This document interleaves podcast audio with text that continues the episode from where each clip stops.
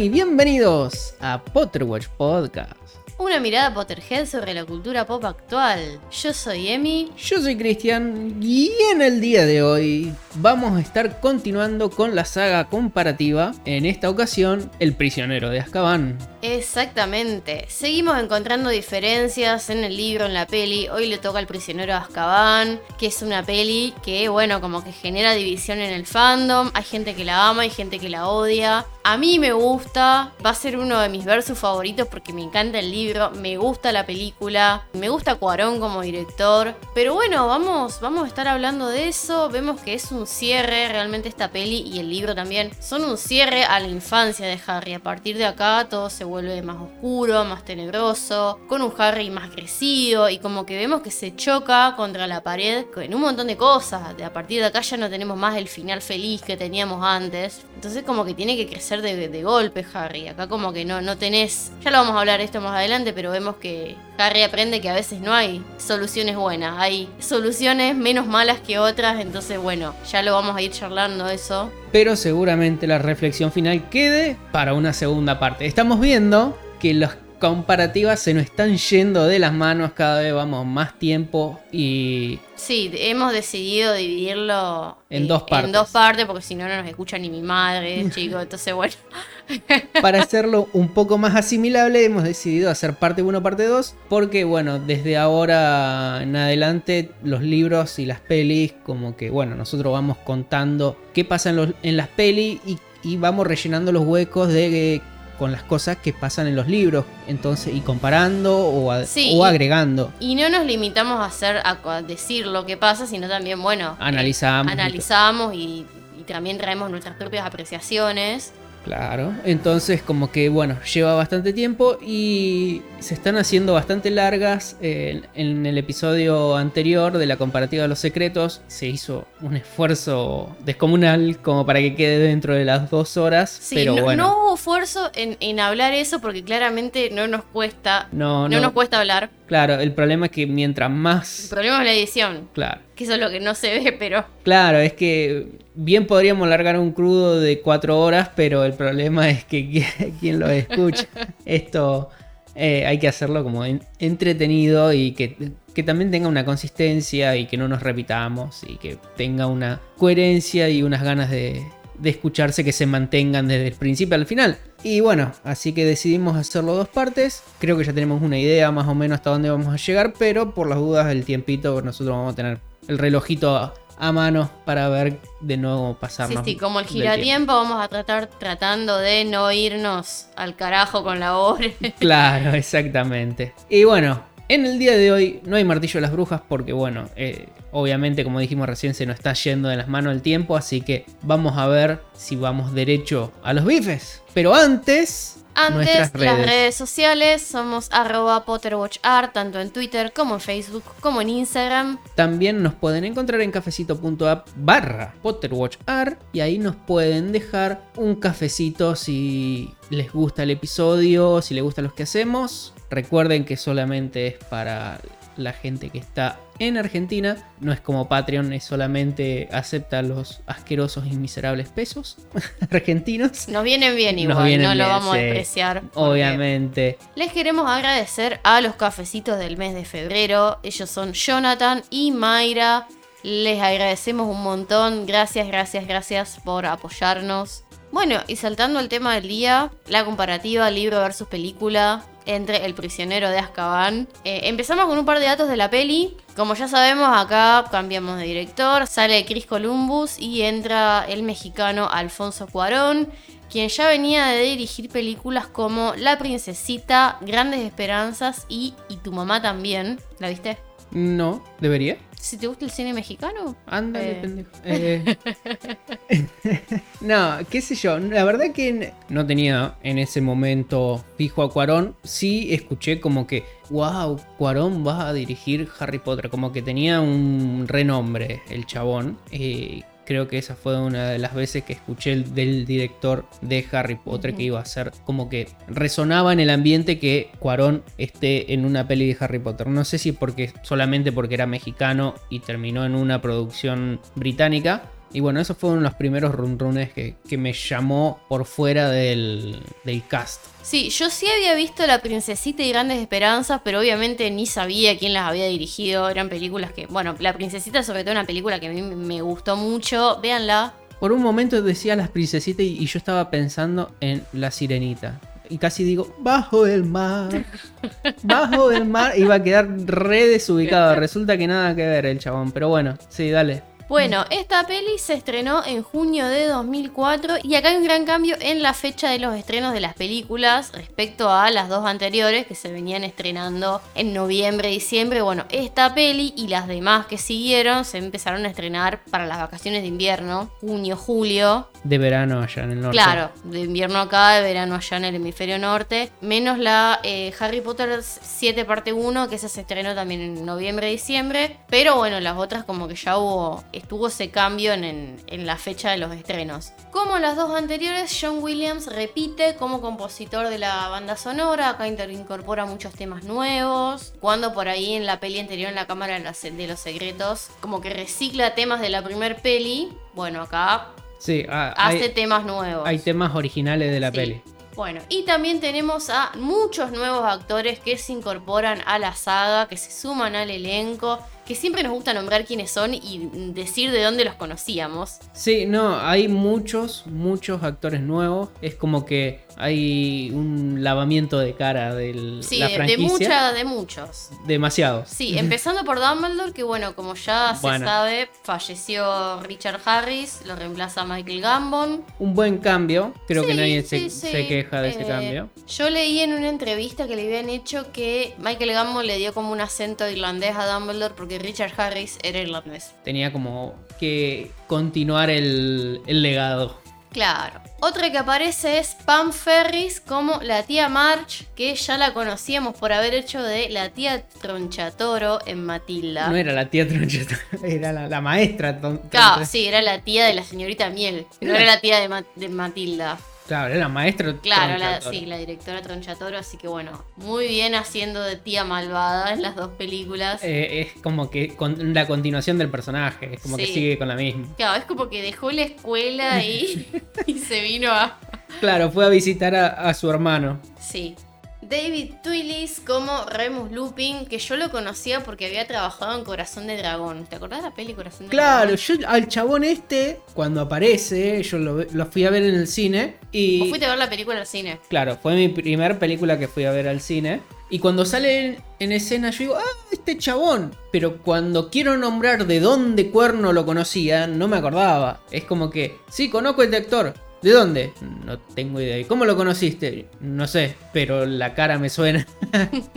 y claro, de, cor- de Corazón de Dragón, era el joven príncipe. Claro, que después, bueno, se hace malvado, se hace rey malvado. Claro. Sí. Una película que siempre la estaban dando en Canal 3 o Canal 5 y bueno. En uno de esos dos que era como continuamente los sábados a la noche sí, cuando, en no el tenía- cine shampoo se cuando no tenían nada que pasar era como que ya tenían las regalías de eso y pasaban constantemente. Sí, sí. Y volver al futuro, pero bueno. Sí. Julie Christie como Madame Rosmerta. Otra que se suma es Emma Thompson como Sybil Triloni, que Sí. la ex esposa de Kenneth Branagh, o sea, el profesor Lockhart. Timothy Spall como Peter Pettigrew, que yo no lo conocía de nada. No, lo- No. después lo vi eh, bastante después Sí. de esta peli. Sí, Eh, sí. No sé si venía, a lo mejor era actor de teatro, no tengo idea. Pero si anteriormente tenía algún crédito en películas, por lo menos de Hollywood, no lo había visto. Pero después sí se lo ve bastante bien. En el discurso del rey haciendo de Churchill, Churchill, sí. muy bueno. Gary Oldman como Sirius Black, que yo lo conocía porque hace del malo del quinto elemento. Claro.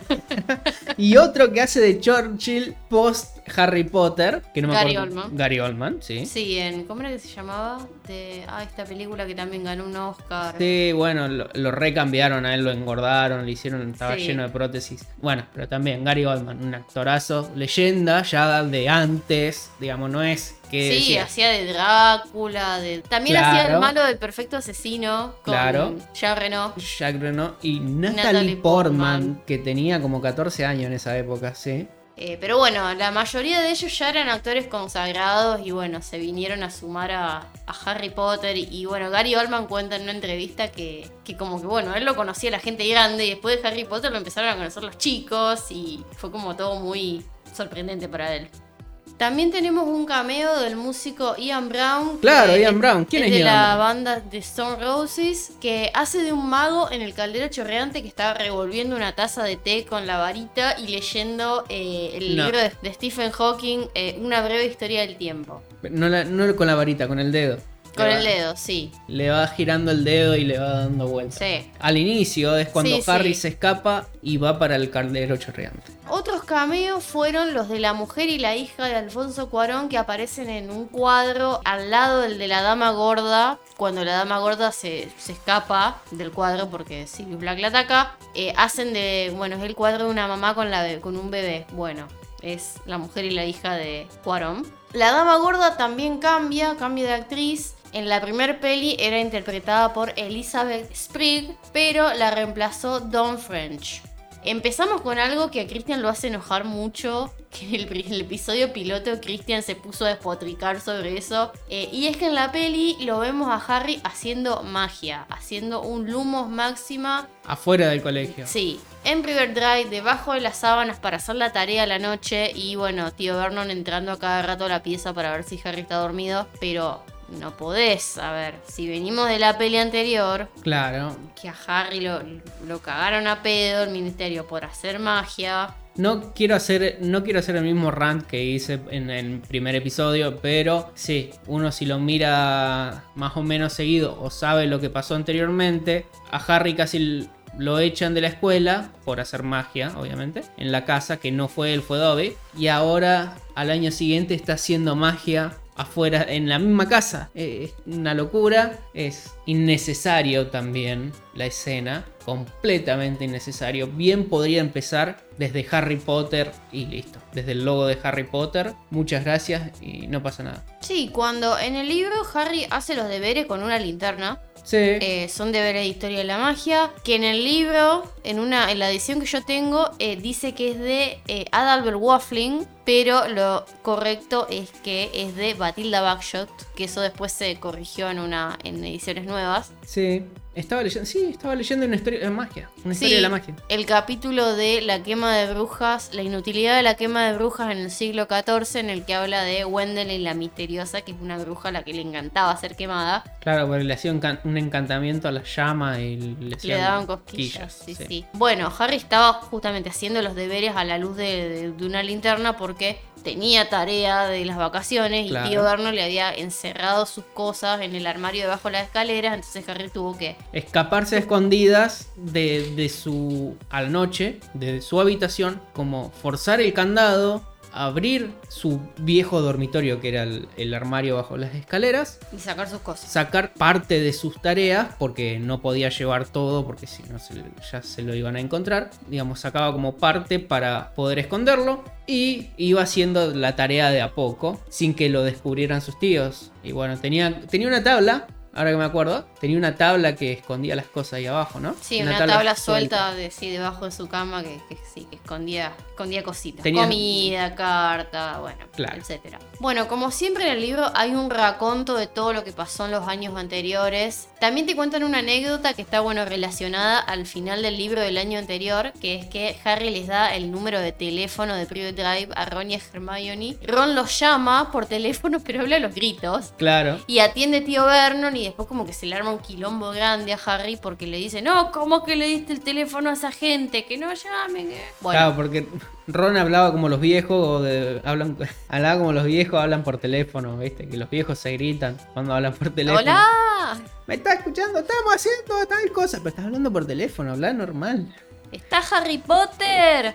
Entonces el chabón le gritaba y Vernon no le cabía nada. Hermione lo llamó también, No. ¿no? No, no lo llamó, lo cual Harry se lamentaba porque Hermione sí sabía usar el teléfono. Hermione hubiese sido un poco más discreta. Hubiese dicho, che, mira, tengo un libro a nombre de Harry Potter para entregar. Claro, hubiese sido un poco más viva. Pero bueno, acá tenemos a Arthur Weasley haciendo de la suya con objetos Muggle, porque si no, ¿cómo van a tener línea de teléfono los Weasley? O sea, Haciendo de sus ilegalidades místicas. Pero bueno, oh sorpresa, esa noche es el cumpleaños de Harry y recibe cartas y recibe regalos de sus amigos. Eh, Ron le cuenta que su familia se ganó un premio, un premio que daba el profeta de 700 galeones. Pobre gente, al final una se les da en la puta vida. Claro, lo- los, los Weasley que son la, la familia más desafortunada del mundo mágico, tiene un golpe de suerte y gana el sorteo del profeta. Y bueno,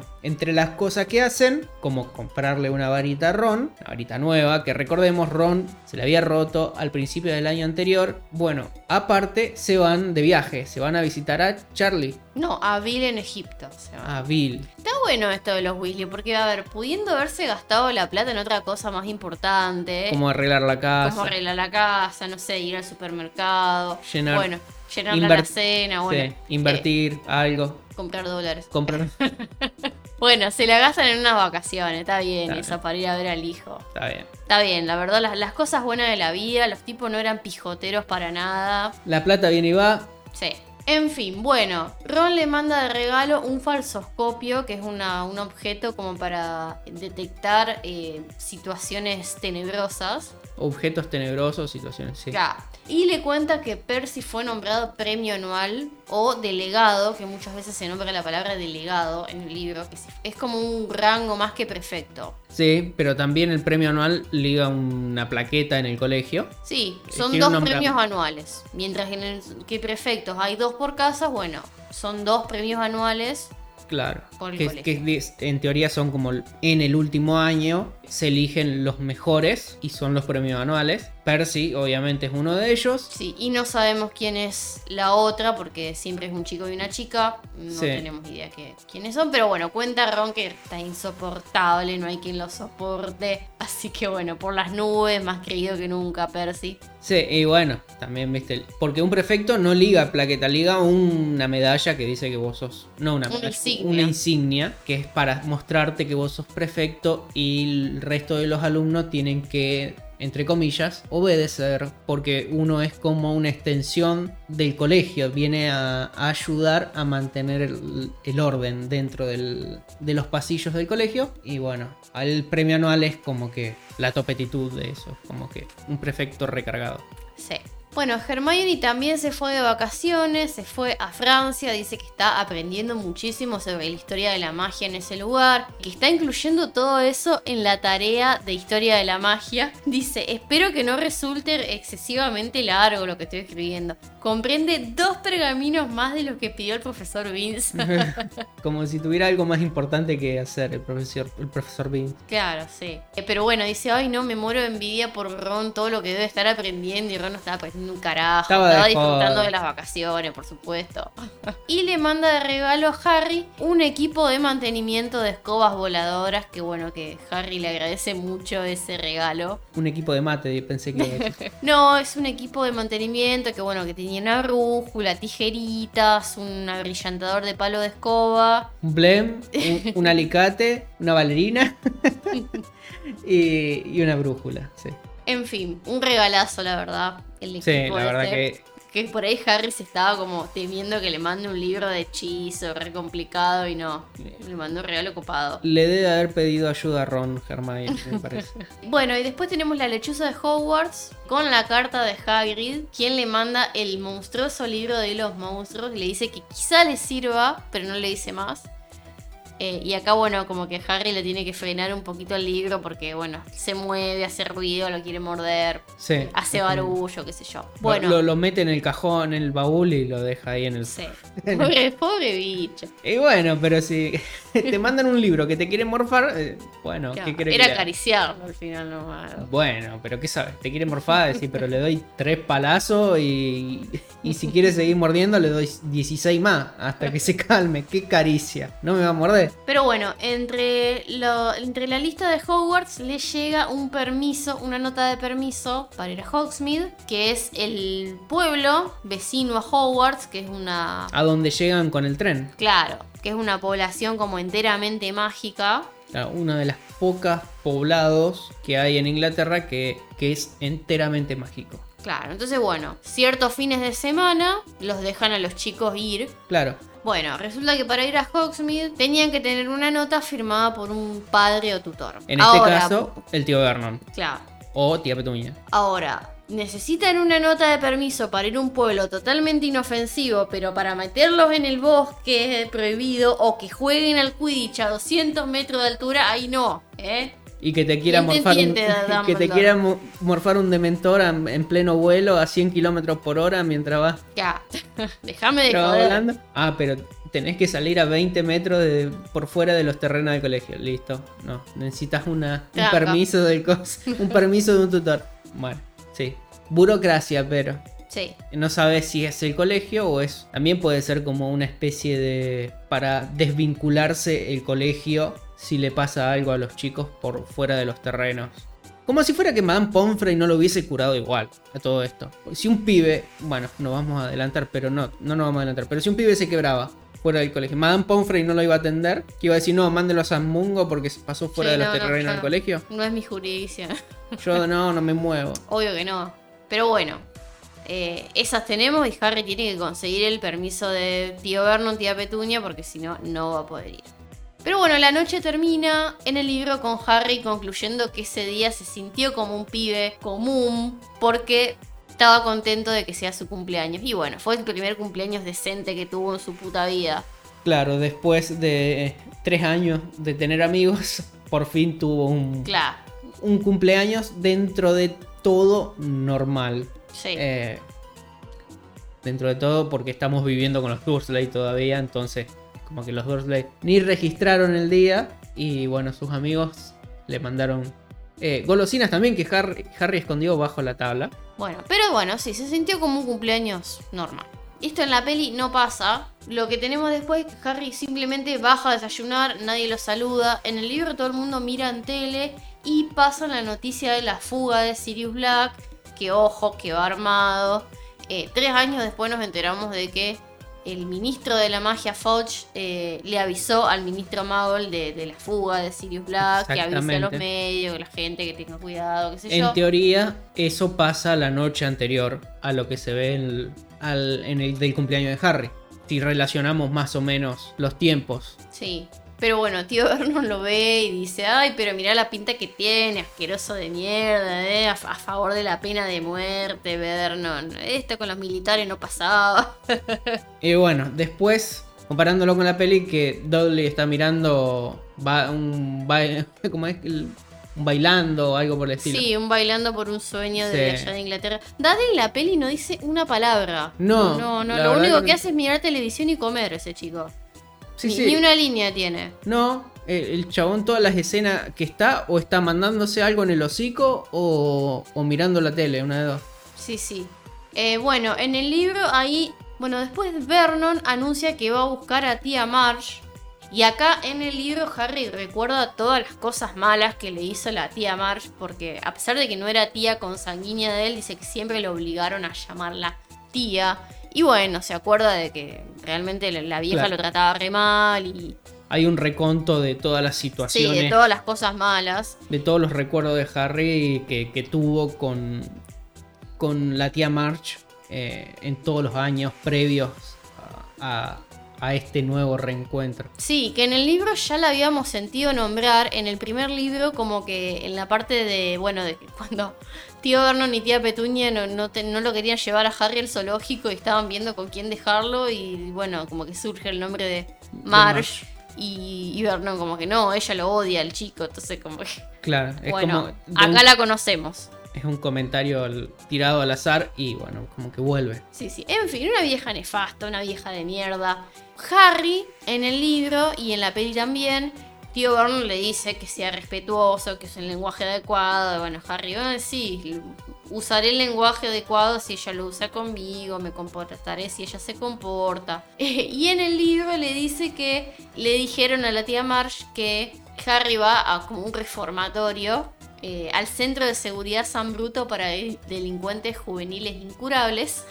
y bueno, Harry le tiene que decir eso a ella. Y ahí en el libro Harry se le prende la lamparita de decir, bueno, está bien, yo le voy a decir eso, pero vos me tenés que firmar la autorización para Claro. ir a Hogsmeade. En la peli lo presentan como que Harry le... Es básicamente lo mismo. Sí. Sí, le Es- dice, necesito que me firmes esto, pero no le dice qué. ¿Qué? Tiene que firmarle. Exactamente. Sí, es como la situación es la misma, más o menos, pero es- el contrato eh, verbal entre Harry y el tío Vernon es el mismo. Sí. Es, vos te portás bien con, con la tía Marge y yo te firmo el papelito que vos quieres que te firme. Bueno, llega la tía Marge con el perro, porque tía Marge cría perros bulldogs. Bueno, lo empieza a tratar mal Harry, qué sé yo. En el libro pasa como una semana de la visita de ella. En la peli es como que todo en una noche lo que sucede, pero sí, en el libro lo que, lo que pasa es eso, que pasan toda una semana, que bueno, que la vieja lo vive. Lo bueno, verduguea a Harry. Sí, lo vive verdugueando, criticando. Harry, bueno, como para lograr que tío Vernon le firme las cosas, empieza como a comportarse como un muggle, eh, decide como esconder los útiles, los libros, qué sé yo. Pero bueno, la vieja como que continuamente se está metiendo con él. Y esa era un poco la diferencia con los Dursley, porque ellos preferían como no tenerlo de vista a Harry, que se vaya, que se pierda, que salga. En cambio, tía Marge era como que quería tenerlo constantemente vigilado para seguirlo criticando y, y demás. Como que aprovechaba eh, la situación de cada vez que estaba Harry dando vuelta, le tiraba una verdugueada. Y si no estaba cerca, como que lo llamaba para que esté cerca y lo escuche que lo estaba verdugueando. Sí, sí, sí. Eh, o por ahí eh, le daba regalos caros a Dudley y delante de Harry. Y Harry la, la cochina miseria. Sí, vieja de mierda. Harry todo este tiempo pensando en que, bueno, me la banco porque si me la banco, eh, pasan dos días, pasa un día, falta seis horas, faltan tres horas para que esta vieja se vaya y a mí me firmen el papelito. Harry está, sub, digamos, no contento, pero esperan, bancándose todo con una sonrisa porque a fin de cuentas ligo el papelito firmado. Sí, pero bueno, una noche como que se ensaña tanto con él que bueno, como que empieza a comparar eh, a la madre de Harry con, un, con una crianza de los perros bulldogs y como que dice que mandó a oficiar a uno de los perros porque le salió raquítico. O sea, anda a cagar, vieja nefasta, ya con eso te das cuenta de lo nefasta que es la mina. Como si le hiciera falta hacerla un poco más mal, ahora mata perros. Claro, bueno. Eh, bueno, Harry, bueno, como que se súper calienta y hace, le hace como estallar la copa de vino que está tomando. Sí, y bueno, ahí todos paran la oreja. Vernon eh, le empieza a tirar el ojo a Harry. Hay como miradas y es como que Marge asume como que ella rompió la Claro, copa dice, por la "Ah, fuerza. no, no, si me pasa siempre, Entonces- esto, qué sé yo. Es como que, bueno, entre Harry y Vernon hay un cruce de mirada diciendo, bueno, yo sé que hiciste esto, por ahora pasó, pero te va a costar. Sí, sí. Eh, y Harry como que, bueno, la busca pilotear un poco eh, y, Sí, sigue, sí, sí. como, como que le agarra miedo en el libro porque dice, no, de- tengo que calmarme porque me van a mandar la carta del ministerio diciendo que me echan de Hogwarts y ahí cagué.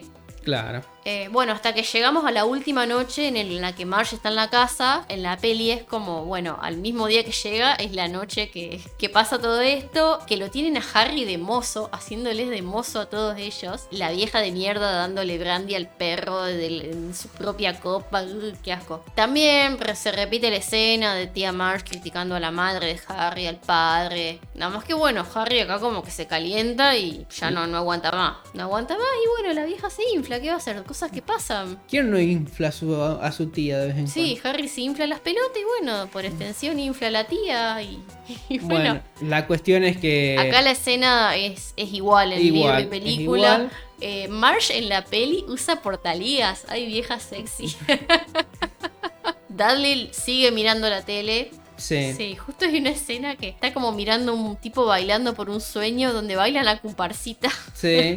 A mí me pareció raro, digo, pero si esto es, es tango, está escuchando tango, doble. Bueno, y bueno, lo que pasa en el libro es que, y en la peli también, pero bueno, Harry en ese momento se va, busca a Hedwig, agarra las cosas que tenía, que había sacado del armario bajo las escaleras, agarra todo eso, se va al armario, hace magia para sacar la, el baúl y todo eso, porque el chabón se las pica. Pero no se las pica para decir me voy de la casa. Se las está picando del ministerio también. Porque Sí, el sí, chabón. porque tenía miedo que lo, lo vayan a buscar. Claro, porque aparte de haber reventado la copa, él se da cuenta que infló a la tía y el hacer magia al frente de Muggles y hacia Muggles es como que doble, triple, cuádruple sentencia y Harry se veía con la balita quebrada, expulsado del colegio y- Arrestado. y, arrestado. Entonces dice, como Dumbledore, ante muertos que sencillo y se va. Sí. Medio como que se va sin un plan, sin nada. No, no, el chabón sale haciendo magia por todos lados porque dice, bueno, si, si, si estamos en el baile, bailemos. Y Sí. entonces como que aloja Mora y saca todo el baúl y amenaza al tío con la varita y... Sí, en Yo la de- peli, cuando lo, lo apunta a Vernon con la varita, le dice, che, pero no puedes hacer magia fuera del colegio. Ah, pero ahí sí te acordaste, Cuarón, que no puede hacer magia, Claro. ¿eh? ¿En qué quedamos al final? ¿Por qué no, no leíste, el, no leíste el guion un ratito antes? La con- Claro. Eh, bueno, la cuestión. Sí, se va de la casa, acá esto es igual, en lo que como que la, la aparición del Grim. eh, Idéntico al libro. Sí, la aparición del autobús noctámbulo, nada más que bueno, en el libro Harry, esto ya lo contamos en el episodio anterior, pero Harry se hace pasar por Neville Longbottom. Y en la peli es como que, ah, no, no dije quién era. Claro, sí. En, en la peli no, no da el nombre y en, en el libro sí se hace pasar por Neville Longbottom. Hay más diálogo, no es tan, tan cómico como el hecho de que Harry sale volando por el vidrio. y Sí, se la peli tiene como más los efectos, eso de que, bueno, de que. Que se encoge el autobús y todo eso. Sí, no, con eh, la, cabeza jamaiquina reducida. Sí, no, bueno, la cabeza jamaiquina no, no existe. Hey, give it away, Ern. Eh, y es solamente. ¿Cómo es que se llama? Ernie. Ernie Grant y, y Stan. Stan. Sí, en el libro es como que se entera de que Sirius Black no era un delincuente Muggle, sino un delincuente mágico que era un gran partidario de Voldemort. Claro, esa escena es la que decide a Harry que debería hacerse una suscripción al profeta como para mantenerse Informado. informado del mundo mágico. Sí. Y de ahí en adelante sabemos que Harry está, está suscrito porque le llega la- el diario regularmente. Sí, sí, pero bueno, llegan al caldero chorreante, sigue siendo igual, libro peli. Me cambiaron al actor de Tom, Sí, que en el primer libro tiene pelo y acá es una especie como de Igor. claro, lo, lo pelaron, lo, lo jorobaron y, y Sí. lo hicieron medio mudo. Sí, un. Igor que lo, lo arrastra Harry por todos lados. Ah, no, la verdad que el personaje es muy bueno, es muy divertido. Nada que ver con lo que era en el libro, nada que ver a lo que eran las películas anteriores, pero qué sé yo, tiene mucha personalidad, a pesar de no tener líneas de diálogo, sino como que hace sonidos, se ríe. Y, y bueno, sí, es básicamente hicieron Igor, pero le cambiaron el nombre a Tom. Sí, pero bueno, la escena con Foch es más o menos la misma. Harry como vivando Gile pidiendo que lo castiguen. O sea, callate, Harry. Y bueno, sí, no, porque Harry no lo entiende. Como Sí, decir, bueno, a ver, le te estás, te estás escapando del ministerio, te estás haciendo el prófugo y cuando te diste cuenta llegaste a donde te estás, digamos, escondiendo y en realidad el primer lugar donde te fueron a esperar es ahí. Y encima el primer ministro. Y te a encima, claro, no es que decir, bueno, te encontró un Auror de, de tercera línea. No, el ministro de la magia te está esperando a donde vos te estás escondiendo. Es medio bizarra la idea de esconderse en el caldero chorreante, pero bueno. Sí, eh, Harry como que no tenía otro lugar, digamos. no conocía otro lugar. Sí. Y bueno. Solo que en el libro Harry le pide a Fudge que le firme la autorización para ir a Hogsmeade y bueno, Fudge como que "Eh, no, no puedo. No puedo. Es Bueno, mejor así, de todas maneras, que no vayas, qué sé yo. Otra cosa que también, bueno, en la peli no sé si pasa así o no, no es que se, no- a lo mejor no se hace notar, pero Harry no es que va la noche anterior a la vuelta del colegio, sino que Harry está por semanas ahí en Claro. el caldero chorreante, no es que pasa la noche y a la mañana siguiente, como aparece en la peli, aparecen los Dursley y Hermione haciendo tiempo para ir a King Cross, a la plataforma 9 3 cuartos. No, es como que Harry está tiempo, está como cerca de un mes o algo por el Sí, estilo. por ahí. Tres Sí, semanas, sí. por ahí. Harry, bueno, se queda en el caldero chorreante Sí. con la condición de que se quede ahí, que no vaya al Landres Muggle. Claro, eh, Harry tenía todo el callejón Diagon y el caldero chorreante. Pero nada de ir para el lado Muggle porque, bueno, como tenemos en cuenta que los, los recursos del ministerio estaban puestos en, en el lado mágico para cuidar de que no vayan Sirius Black dando vuelta por ahí y se, se agarre y, y flete a Harry. Claro, pero bueno, eh, como dijimos, Harry pasa un par de semanas ahí, se recorre todo, tiene toda Claro. la libertad del mundo para ir a su antojo por el callejón Dion.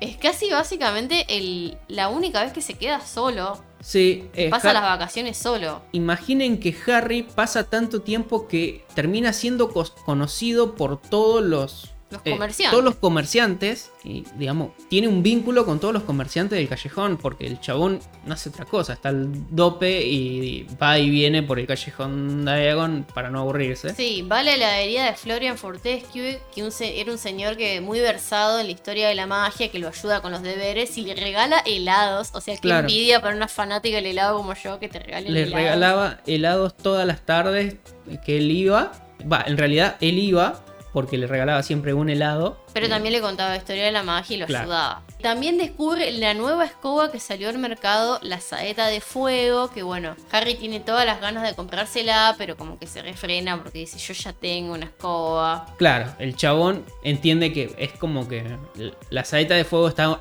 dirigida a otro mercado, no es para el mercado de Nimbus 2000 o Nimbus 2001, que vendría a ser para una especie de mercado amateur o quizás pseudo profesional. Sí, no, el vendedor dice justamente, la, se- la selección de Irlanda ya me las encargó a todas Claro. las saetas de fuego. Entonces, Las saetas de fuego están dirigidas a un nivel profesional o para un hobbyista de calidad, digamos, algún al que le sobra la, la billulla. Sería como entretener un Fiat Uno o comprarte un Bugatti Veyron. Eh, podés ir a, a 500 kilómetros a comprarte Fastix a la ferretería, pero el Fiat Uno también te lleva igual. Así que Harry contento con su Fiat Uno.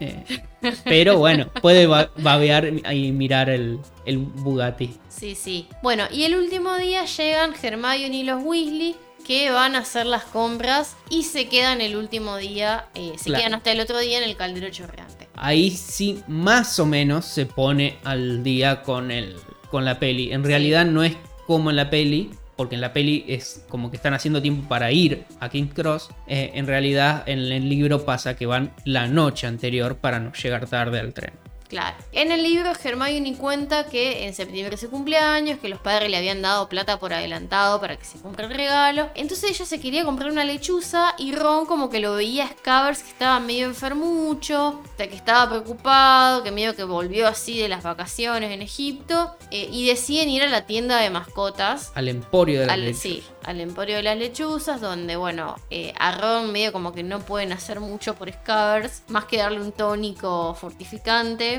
Claro, el, el chabón le dice, mira, ¿cuántos años tuviste la rata? Y Ron le dice, yo la tuve como 12 años y ya venía de antes la rata. Sí, ¿tiene algún poder mágico? No. Entonces, como que, mirá, le dice el chabón. Tuviste suerte que te vivió más de dos años. Y si ya la tuviste como 10, ya está. Sí. Tomá este tónico y, y que si se muere, vivió la buena vida. Sí, ha pasado lo suyo. Sí.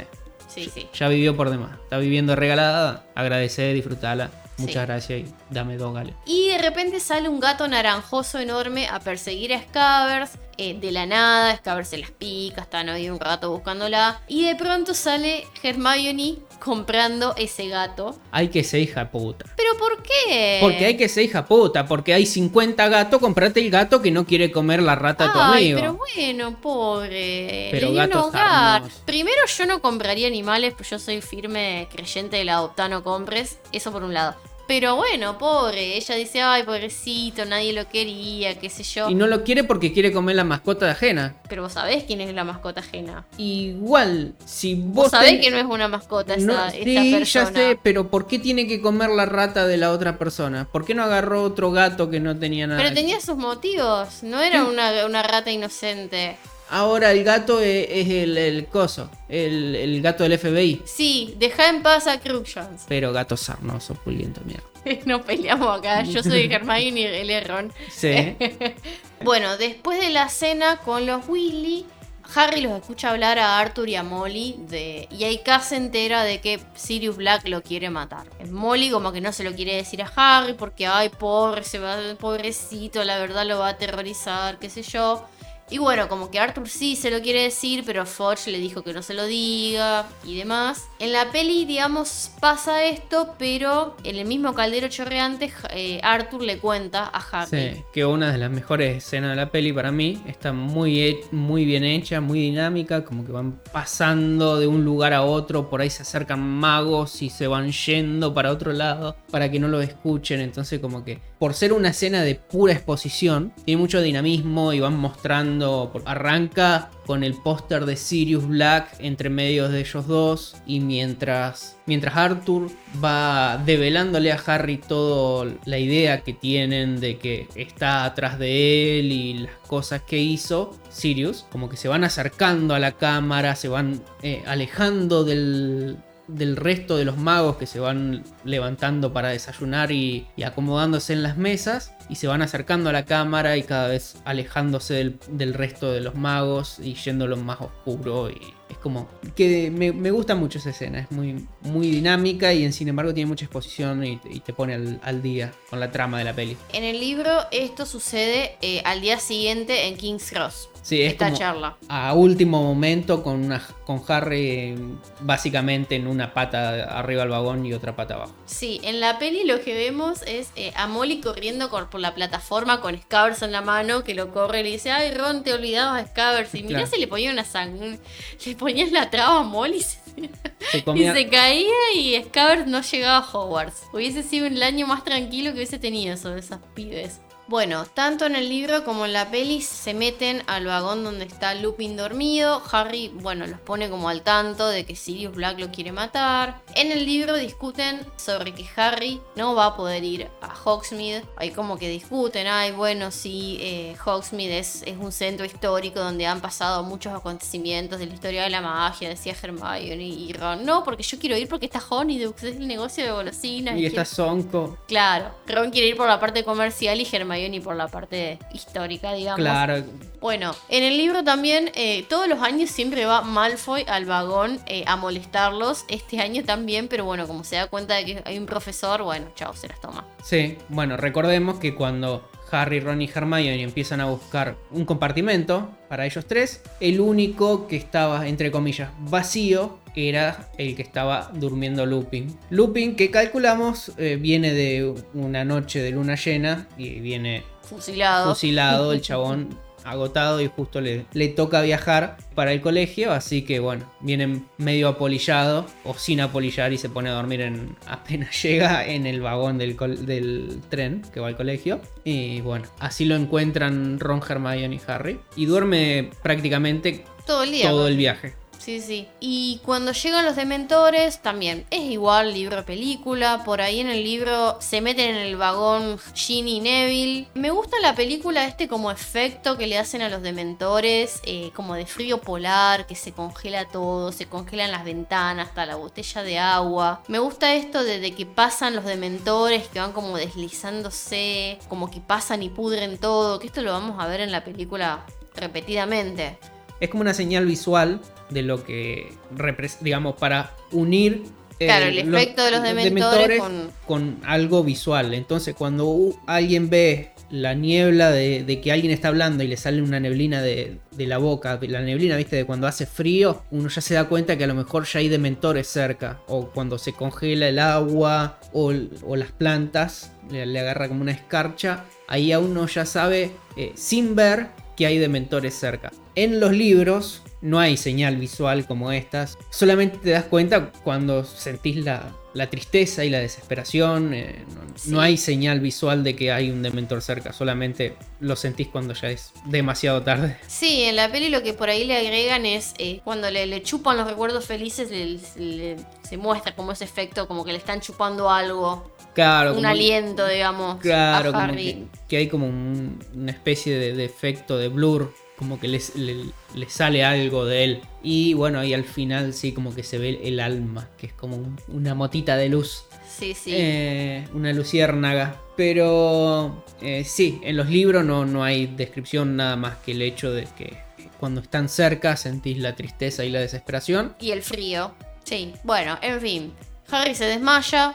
Eh, la primera vez que se desmaya ese año, pues se va a desmayar varias veces. Sí. Lupin repele al dementor y después le da a todos chocolates y ahí Harry se siente mejor. Sí. En el tren todo el mundo se entera de que Harry se desmayó, especialmente Malfoy, y bueno, eh, lo empieza, empieza a joder a por eso. Sí. Bueno, lo que pasa en el libro también es que Lupin le avisa, le manda a la profesora McGonagall una lechuza Desde el tren. desde sí. el tren contándole y cuando llegan a Hogwarts eh, la profesora McGonagall lo está esperando a Harry con Madame Pomfrey que bueno le, lo ve a Harry y le dice ah otra vez vos Potter Y le dice, bueno, mirá, comete un chocolate. claro y Harry le dice no no no yo ya comí chocolate porque el profesor Lupin ya me, me dio Ah, uno que sabe de los remedios, por fin. por fin alguien decente en esta clase por favor Bueno, aparentemente los efectos del dementor se curan con se chocolate. contrarrestan con chocolate sí qué lindo remedio Bueno, y Minerva también habla con Hermione por un tema de horarios. Eso es lo que se nos dice, no se nos dice Sí. nada más. Pero ahí se van aparte, ellas dos, Minerva y Hermione, a calculo que al despacho de Minerva. Sí, sí. En la peli lo que tenemos es el coro del sapo, Sí. que es una nueva actividad extracurricular dirigida por el profesor Flitwick. ¿Cómo practicaron esos chicos? Sí, y los sapos también. Reconozcamos a los sapos, por favor. Sí, la verdad que la mejor parte. Sí, es la estrella. las estrellas del coro en los sapos. Claro, así como afinan y todo. Sí, sí. Tanto en el libro como en la peli, Dumbledore les da la bienvenida a los nuevos profesores, a Lupin y a Hagrid, que le dieron el puesto de profesor de cuidado de criaturas mágicas. Y a Harry le llama la atención en el libro el odio con el que lo mira Snape a Lupin. Lo llama la atención porque dice que le echa una mirada que solamente le reservaba a él. Claro. Acá, bueno, en la peli tenemos el atril, ese atril con forma de, de búho para que Dumbledore hable, muy bonito. Bueno, después Dumbledore lo que hace es eh, advertirles a todos de la presencia de los dementores, de los efectos, de quiénes son, que, que no intenten engañarlos, qué sé yo. Y eh, en la peli tira como es una de las frases más célebres que dice, la felicidad se puede hallar hasta los momentos más oscuros, si somos capaces de usar bien la luz. Y hace el truquito de la vela, como que apaga la vela, tira un manotazo, apaga una vela y vuelve la mano por el otro lado y vuelve a encender Sí. la vela. En el libro, el trío va después a felicitarlo a Hagrid por el puesto y demás. En la peli, lo que hacen es, bueno, ir a la sala común. eh, la dama gorda como que no los quiere dejar entrar. Bueno, rompe una copa con mientras estaba Claro, cantando. como que quería romper la copa mientras. con la voz. Sí. Y después se ponen a pelotudear con los chicles de animales y bueno. Sí, como tener un momento de amigos, de Sí. reencuentro de, todos que no se vieron en todo el año, bueno, a entretenerse la noche anterior a que empiecen las clases, a divertirse, digamos, Sí. folgorio. En el libro, al día siguiente van a desayunar, Malfoy se le burla una vez más a Harry por los dementores y ahí descubrimos que Hermione tiene un horario imposible de clases, con muchas materias al mismo tiempo y Ron y Harry le preguntan que cómo va a ser, porque si no, Claro, no, puede hacer aritmancia y adivinación a la misma hora, al mismo día. Entonces, bueno, ella como que lo saca cagando, "Eh, no, ni- no te hagas problemas, hasta ya lo solucioné, va". bueno. Así como que tampoco a los muchachos le importa mucho, es como que ya tienen quilombos propios y ya están renegando con sus propios horarios y, y ven el horario de Hermione y dicen, flaco, ¿qué, ¿cómo, qué, cómo, cuándo, dónde? Hermione le dice, "Eh, vos preocupate por lo tuyo, que lo mío es lo mío, lo tuyo es lo tuyo. Bueno, La peli pasa directamente a la clase de adivinación, en donde conocemos a la profesora Trilani, que nos la describen como un insecto ojudo, con chales, con cosas, collares, aritos, y la aula toda llena de sí. Claro, o sea, una hippie la tipa, básicamente. Sí, También, bueno, se nos cuenta que ella nunca bajaba al castillo, por eso como que no la habían dado, eh, no la habían visto los años anteriores, como dando vueltas por ahí. exactamente. Bueno, la actriz en una entrevista, la actriz Emma Thompson, dijo que Sybil era una persona que estaba demasiado concentrada en el futuro como para ver lo que tenía alrededor. Por eso la, la interpretó de esa manera. Eh, bueno, la clase empieza. Eh, aunque en el libro a- al trío le, le cuesta un poco llegar al aula de adivinación porque, bueno, Harry concluye en que todos los años que vivió ahí en Hogwarts no le alcanzaba para conocer todos los secretos del castillo. Entonces, bueno, eh, encuentran un cuadro. Sí, aparte es medio turbio la, la- la llegada, tienen que caminar una bocha. en Sí, teoría. es en la que- Torre Norte, que ellos no habían ido nunca ahí. Claro, En- Primero tenían que irse a la parte norte del castillo y era una to- en la punta de una torre con una escalera de caracol infinita y te, eran como que, bueno, era un viaje ir a la Claro. clase de, de adivinación. Y le piden ayuda, porque se lo cruzan por ahí, a Sir Cadogan, un cuadro de un caballero andante con un pony medio loquillo, eh, que los guía. Sí, estaban medio perdidos los muchachos, no, no sabían dónde encontrar el, el aula y bueno, Sir Cadogan se ofreció valerosamente. Tal, Ayudarlos en esa empresa. Exactamente. y bueno, así que, bueno, Sir Cadogan es un personaje muy excéntrico. eh, es como que siempre está en busca de la aventura y, y todas esas locuras de caballeros que, que él cree que va a ser tal cosa, tal Hazaña. ma- maravillosa hazaña, eh, importante empresa para el, el grupo de los tres y Sir Cadogan. Y en realidad estaba buscando, mostrándole la entrada a un a aula. un aula. Pero bueno, Pero bueno, les vino bien la- la- el tour. el chabón eh, tenía como delirio de grandeza. Eso es lo que estaba queriendo decir. Bueno, la clase empieza y ella les larga todo el discurso místico del ojo interior, les dice que los libros no les van a servir de mucho, toda la pelota. Eh, en la peli lo que eh, hacen es enfocar en una escena a Harry y a Ron sentados, que están ellos solos, después cambia de plano y cuando vuelven a aparecer está Hermione. Y Ron le dice, che, pero ¿de dónde saliste? Sí. Te marcan eso. Bueno, sí, y volviendo a lo que habías dicho al principio, eh, ella también dice de que, le dice a los alumnos que como que se iban a dar cuenta rápido, o le hace, le da una idea, de que se van a dar cuenta rápido de quién es el que va a tener el ojo interior abierto y quién no. Sí. Va, va a haber como... eh, es algo que lo podés estudiar, pero si vos tenés el ojo interior ah, Claro, bien si- abierto... Si tenés el don, vas a ver y si Va- no, sí, no. Va a ser algo Sí. más natural y rápido que lo que pasó. Entonces, como que ella tenía la idea de que los buenos se iban a ver rápido y el resto iba a ser como. a, a- acarreo, digamos, ¿no? No le. No le iba, no iban a aprender mucho. Sí. Eh, bueno, tenemos la lectura de las hojas de té, eh, de las manchas, digamos, que dejan las hojas de té. Y acá en la taza de, de Harry se ve el Grim, que cuando ella, cuando la profesora Triloni ve esto, explica lo que es el Grim, que es un augurio de muerte. Eh, y acá empieza con la funesta tradición de, de- de pronosticarle a Harry todos los años que se va a morir. Sí. Y, Y, que en teoría tiene razón, pero zafa. eh, sí, sí. Bueno, sí, morir nos vamos a morir todos, pero bueno. No, que- bueno, sí, pero está bien que ella como que le da un pronóstico de muerte. Se va a morir este año. Y Harry. Estás todo- en peligro mortal todo el tiempo. Sí. Y, y tiene Tené razón. cuidado, estás en peligro mortal. Pero tiene razón.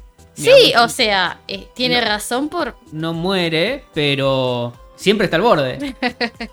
Pero bueno, eh, Hermione como que súper decepcionada de la clase, no le gustó para nada, no cree en nada de eso. Y tiene una discusión con Ron porque Ron tiene miedo por el Grim porque cuenta que su tío Billy Weasley vio uno y murió 24 horas más tarde. Y bueno, Harry le cuenta que él lo vio.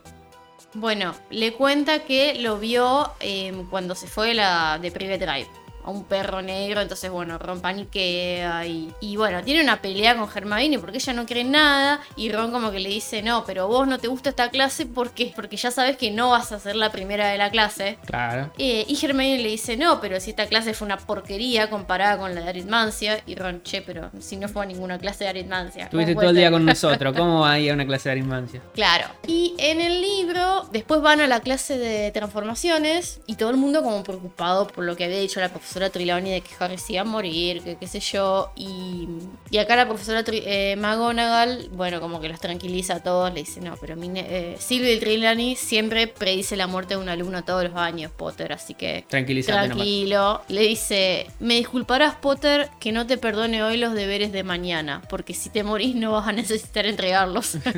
Así como que ahí Harry se como que dice, bueno, se aliviana un poco, se ríe y como que dice, bueno, ya está. sí. Se le fue el- la pesadez en el alma. Sí. Después van a la clase de cuidado de criaturas mágicas, tanto en el libro como en la peli. Malfoy se le sigue burlando a Harry y los dementores. Es como que no tenés otra cosa, chabón. Y bueno, no tenés otro tema por. lo que pasa es que como que buscan mantener el, en presencia la, están los dementores, a recordar están los dementores, que Harry le había pasado eso y que es un problema para Harry. Como que buscan reforzarte de que se va a hacer un trauma el hecho de que los, los Claro, dementores que va a ataquen a ser Harry. el problema del libro, Claro. los dementores. Hagrid trae a varios hipógrifos y les dice cómo abrir el monstruoso libro de los monstruos. Les explica que los hipógrifos son orgullosos, que no tienen que ofenderlos. Malfoy, por supuesto, no escucha nada de eso y se vive quejando de Hagrid y de la clase. O sea, chabón, si no te gusta la clase, anda, andate. Nadie te obliga. Agarra tus cosas y te vas. Si no, no era una clase obligatoria. Chau. En fin, Hagrid pide un voluntario. Acá hay una diferencia con la peli porque en la peli como que lo dejan todos a Harry y adelante Claro. y Ron le da un empujoncito. En la peli como que venden a Harry todo el... Gryffindor y Slytherin venden a Harry y, y en el libro es todo lo contrario. Es Se que, ofrece Harry porque quiere que le vaya bien a Hagrid en la primera clase. claro, es como los tres están muy participativos y, y ay- ayudando a Hagrid para que la, la clase le vaya bien. Y bueno, Harry se ofrece inmediatamente para, que, para ser el, el ayudante de Hagrid. Sí, y eligen a Buckbeak. Entre todos los hipógrifos que había, eligen a Buckbeak. En la película estaba solo Buckbeak. Claro. Eh, en la peli solo hay uno, en el libro hay tres, si mal no recuerdo. No, sí, había unos cuantos. Sí, sí. Sí, me acuerdo que había uno negro y Sí. de varios colores en realidad, sí. Sí, sí. Acá es lo mismo, el libro y peli, se inclina, lo acaricia, salen volando. Nada más que por ahí en, el, en la peli es un poco más espectacular el vuelo sobre Hogwarts, sobre los Bueno, terrenos, sí, la música, Eh, como que van volando por diferentes. Se sobrevuela el castillo, el, el lago. la libertad, los Claro. pajaritos, eh, etcétera. el- sí, tiene todo. Y en el libro es como que, bueno, da un- pega un revoloteo, da una vuelta y, y baja. Dice, prefiero las escobas. Claro, Harry como que va a los sacudones ahí arriba, no sabe dónde agarrarse, no quiere, no quiere caerse, pero tampoco quiere agarrarse de Buckbeak y arrancarle una pluma y que se arme el qui- quilombo tremendo. Entonces como que va asustado, pero va. Sí, Y después cuando llega, que bueno, llega con ganas de bajarse. sí, sí. En la peli lo que vemos también agarraditas de manos sin querer entre Ron y Hermione. Claro, bueno, ya Sí, como planteando para... Sí, ya sabemos Para van futuras entregas. a ver. Bueno, y después tenemos que Malfoy ofende a Buckbeak, eh, le rompe el brazo, y después Hagrid lo lleva a la enfermería, todo Le- igual que el Lo libro. corta. Eh, le da sí, le garra. hace unos cortes, sí, con, Con las con las garras. garras, sí. Bueno, la clase termina y es la última clase que vamos a ver de cuidado de criaturas mágicas en las películas. Después no la vemos más. En los libros sigue En los habiendo... libros, sí. Sigue habiendo clases y bueno, Hagrid ahí se acobarda y empieza a dar clases de, de bichos Aburridas, Aburrido, según él. Sí, sí. ese año. Después, los siguientes años, va a ir incorporando nuevas criaturas peligrosas Sí. al- Se ve que a la currícula. durante el- el- los años de vaca los años, durante los meses de vacaciones se entusiasma Hagrid, entonces como que bueno, empieza siempre a lo grande y después siempre después se termina achicando porque va pasando un montón de cosas que, que tiene que, que mermarse en, el entusiasmo. En el libro, a la noche, el trío queda preocupado por Hagrid y lo van a ver. Eh, Hagrid está como medio triste, medio borracho, está eh, como que medio que no, no se da cuenta que están ellos ahí. Está preocupado porque, bueno, sabe que esto le puede llegar a tener problemas con Malfoy. O sea, si está Malfoy de por medio, obviamente Lucius va a ser un quilombo. Claro, entonces él como que ya está pensando en qué, qué problema le va a venir y está charlando con los chicos. Sí, hasta que en un momento se da cuenta de con quién era, que estaban ahí con él. Y bueno, lo manda Harry. Claro, eh, los saca cagando a los tres que miércoles hacen acá, es de noche, vayan a sus camas, qué Con cuernos. todo lo que está pasando con Sirius Black y vos te paseás por el colegio, pelotudo. Claro, los mandan a los tres, los sacan carpiendo de vuelta para el castillo. Y bueno, Sí. al principio sí, Hagrid estaba como eh, esperando charlar con alguien y bueno, charla con ellos, pero cuando le cae la ficha de que no pueden estar ahí, lo- instantáneamente cambia el, el humor de Hagrid y se le pasa la borrachera. Hola, no estaba, no estaba bien borracho, estaba entonado. Cuando le cae la ficha de que no deberían estar ellos ahí, los de la cabaña y los manda derecho para el castillo. Sí. Bueno, después lo que tenemos en el libro es la clase de pociones. Esto ya lo contamos en el episodio de Neville, en el episodio anterior, en donde están haciendo la poción encogedora. Malfoy está con el brazo enyesado y Snape los pone a Harry y a Ron a que le hagan todo, que le corten los ingredientes, etcétera. Sí, le porque piquen todas las boludeces, entonces como que bueno, están, Eh. están y medio hinchadas las terlipes los dos porque Malfoy le dice, bueno, no, tenés que cortármelo más fino. O, profesor, Harry no me hace tal cosa, entonces Sí, como que venía Necesito que me pelen el higo, ¿no? Eh, y entonces como que estaba aprovechándose Malfoy y los otros dos lo querían morfar crudo. Y entonces venía Snape y los retaba a ellos, los sacudía. Sí. bueno. Después con otros compañeros como que les dicen, che, ¿escucharon? ¿Vieron a Black? ¿Lo vio una Magel? ¿Qué sé yo? Y Malfoy como que insinúa, ah, sí, vos lo vas a ir a buscar, Potter. Como que insinúa que él sabe algo más sobre Black que Harry no sabe. Y acá pasa lo que comentamos en el episodio anterior, que Snape lo acosa a Neville más que nunca, amenaza con hacerle tomar la poción al sapo, pero bueno, todo sale bien, Neville puede hacer la poción, y bueno, lo más importante que te queda de esta escena es que Neville le tiene terror, terror a Snape. Sí, también el hecho de que Malfoy como que asume que Harry sabe algo. Es como, va, medio ambiguo el comentario. No sabe si Harry sabe o si no sabe y él se muestra que sabe. Queda como que en el aire. Entonces como que Harry queda medio, medio torcido, pero bueno, no le da mucha importancia porque después pasa lo de Neville y encima estaba medio mosqueado de que le vivía mojando la oreja, que le corte el... Le El pele, higo. le pele el higo y le corte el no sé qué. Y así que bueno, entonces como que estaban medio, medio cruzado de todos lados. Y, Sí, y pasa, medio como que para un poco, un poco la oreja, pero pasa. sí. Entre tantas cosas, pasa. Bueno, y acá tenemos la primer clase de defensa contra las artes oscuras, que es una clase práctica. Lupin lo lleva a la sala de profesores, en el camino le hace un hechizo a, a Pips para sacarse de encima a Pips. Eh, ya con eso como que se va ganando la, admiración de todos los alumnos. Llegan a la sala de profesores y está Snape, que aprovecha para tirarle mierda a Neville. O sea, flaco, no te basta con, con atormentarlo, con martirizarlo dentro de tu clase y le seguís tirando, lo seguís martirizando afuera. O sea, qué tipo nefasto. Y sí, de toda la sala de profesores que estaba vacía, el único que estaba merodeando era Snape. Se podría haber ido, sabía que iba hasta la clase.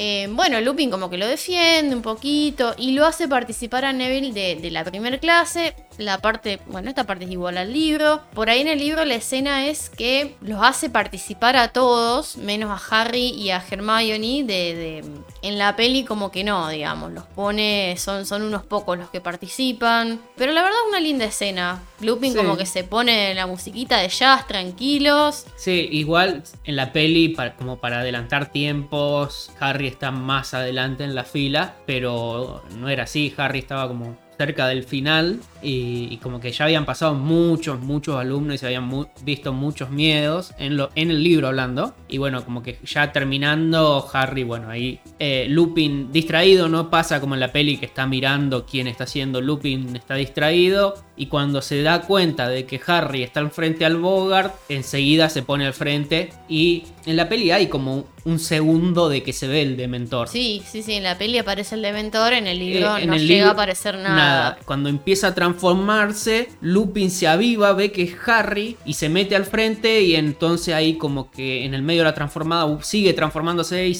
y sale en una especie de bocha de luz.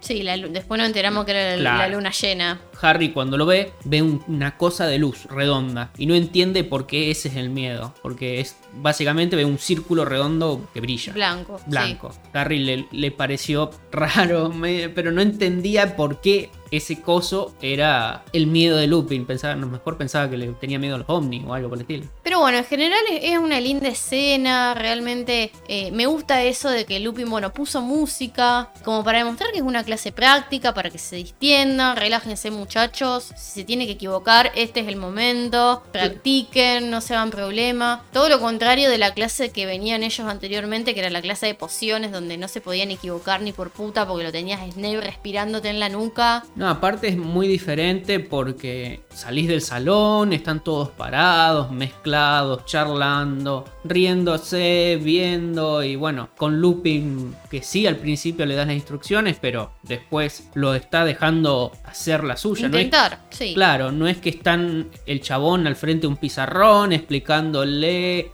haciéndole escribir medio pergamino de cómo enfrentarse a un Bogart. El chabón le dice, mira, acá está un Bogart, hace tal cosa, se contraataca de esta manera. Adelante, pasa el primero. Entonces es muy diferente y también marca un, cambio de cómo venía haciendo las clases de defensa contra las artes oscuras anterior, que se continúa también en, el cuarto año y después, bueno, vuelve de vuelta la, el martirio, pero eso ya llegaremos más adelante. Sí. Así que al final de la clase, después Lupin en el libro reparte puntos para todos, para Neville, para Hermione porque contestó bien la pregunta de quién eran los Bogarts, para Harry porque también había contestado bien la pregunta de que cuál era la ventaja que tenían ellos frente al Bogart, que era que eran muchos y el Bogart no sabía en qué convertirse para darles miedo a todos. Pero bueno, no vemos entonces el miedo de Harry ni el miedo de Hermione y Ron después se le burla. Diciendo que el, el mayor miedo eran las notas bajas, algo por el estilo.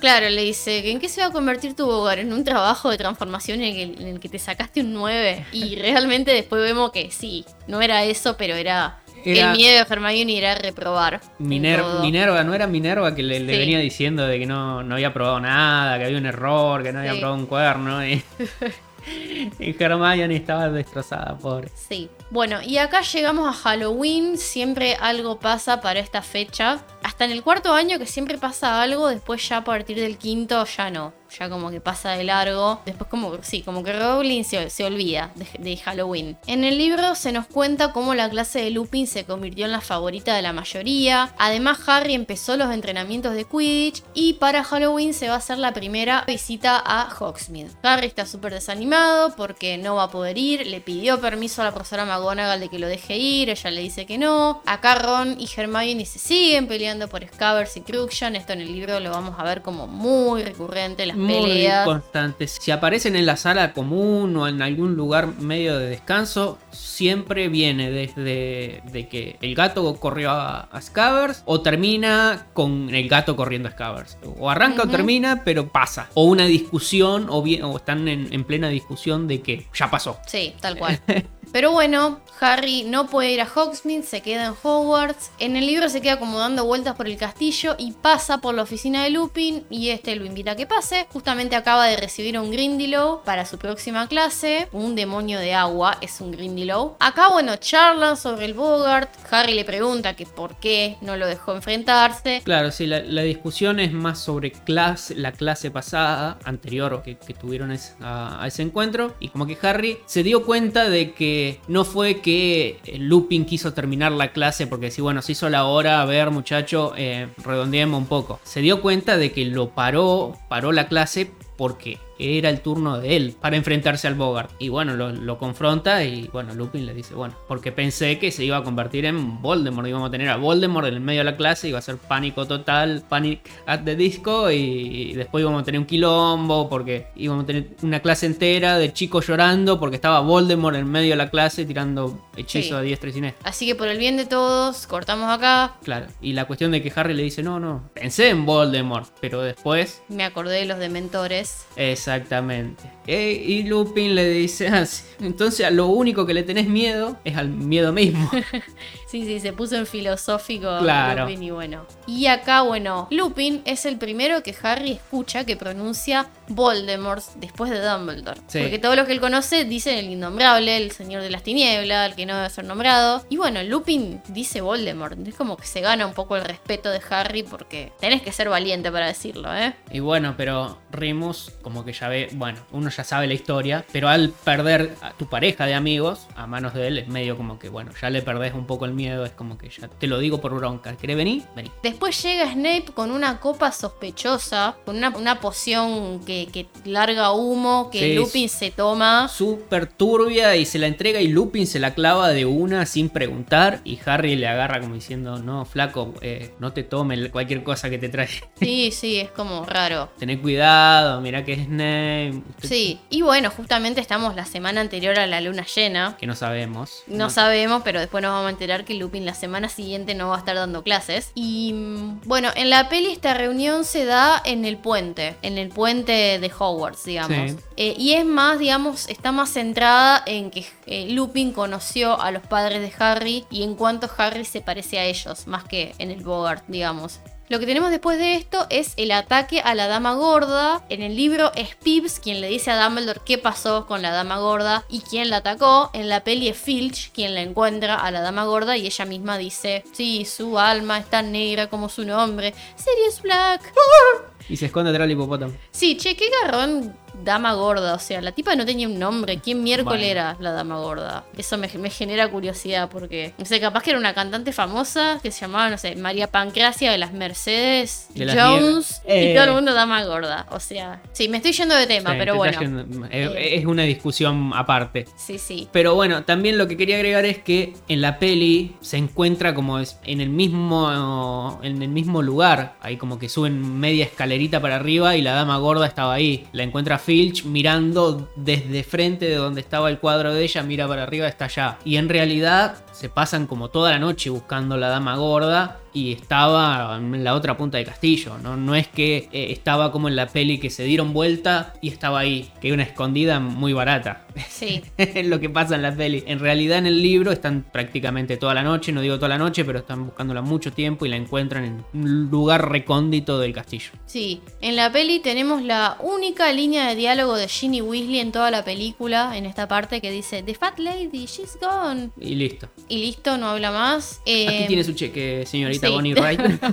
Y después de eso, tanto en libro como en peli, los llevan a todos de campamento al gran salón. sí. Bueno, eso es bastante parecido. Bastante similar, Claro, sí. mientras Harry están en el gran salón y la, la charla de, de Snape con Dumbledore, en esa charla, que eso no, no lo nombran en, en la peli, creo que nombran el hecho de que todavía están buscando la dama gorda o que habían encontrado la dama gorda. Que la habían encontrado. Que la habían sí. encontrado, digamos. De- en esa reunión se le informa a Dumbledore que por fin habían encontrado a la dama gorda. Mientras él iba chequeando todos los pibes que estaban durmiendo. Sí, después acá se empieza a dar en el libro la machacada eterna de Hermione, que esto perdura a lo largo de la saga, que nadie, nadie, nadie, nadie, pero escúchame bien, nadie Con la excepción de nadie puede aparecerse y desaparecerse dentro de Hogwarts. Nadie, ¿entendiste? ¿Quién puede aparecerse y desaparecerse dentro de Hogwarts? y esta puede ser nadie o nadie. Muy bien. A veces nadie, pero no es que siempre. Cuando Bueno. nadie le, le da permiso.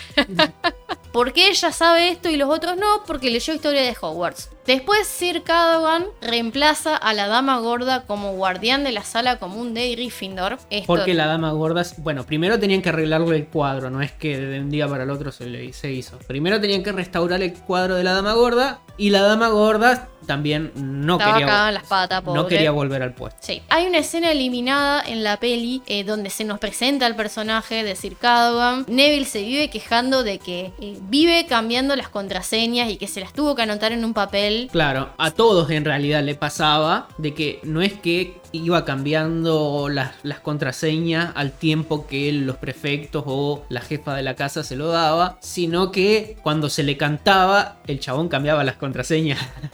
y era un quilombo, no solamente para Neville, para Neville era peor porque él se las olvidaba ya normalmente, sino para todo el, el- el grupo de Gryffindor. Sí, pero bueno, así como te hacen notar el extraño horario de Hermione, hay un recordatorio constante de que Neville es olvidadizo, tanto en el libro como en la película. Después en el libro, Harry te cuenta que a Harry los profes y Percy lo viven siguiendo a todos lados para cuidarlo. Minerva les cuenta que le cuenta a él que Black quiere matarlo, etcétera. No lo deja que vaya a entrenar porque mm, que te va a pasar, pero Harry como que la convence, apela a su lado termo del Quidditch y le dice no, pero tengo que entrenar porque queremos ganar la copa, seguir el montón- primer partido. Hace un montón que Gryffindor no gana una copa. Así que bueno, Minerva lo deja ir con la condición de que Madame Hooch lo vigile. Con el tema Quidditch está siendo un tiempo horrible, otro poco más catástrofes naturales, están Claro. asolando la región.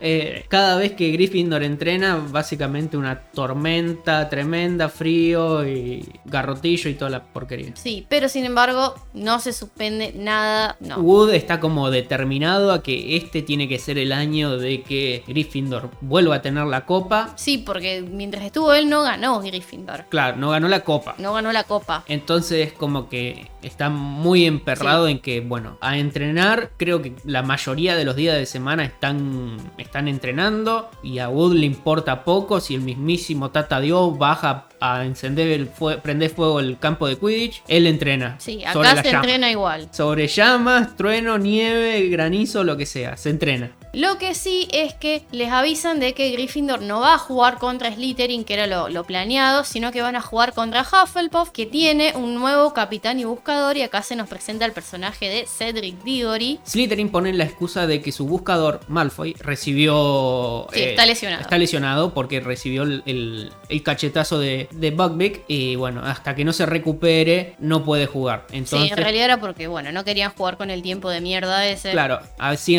venía una semana que venía de temporales y arrancar el partido, la temporada con Gryffindor, eh, medio que Slytherin no quería tampoco y bueno, como que aprovechan la lesión de Malfoy para posponer el partido. Sí, y que bueno, Good está preocupado porque bueno, ellos habían como estado entrenando para jugar contra Slytherin y viene Hufflepuff. Y es otra Eh, estrategia. Es otra estrategia, es como decir, bueno, en el fútbol, ay no, yo ten- tengo la estrategia eh, Para- 4-4-2 y resulta que voy a jugar con alguien que me pone 4-3-3. Claro. Y bueno, Good, que es el bilardo del fútbol, está como...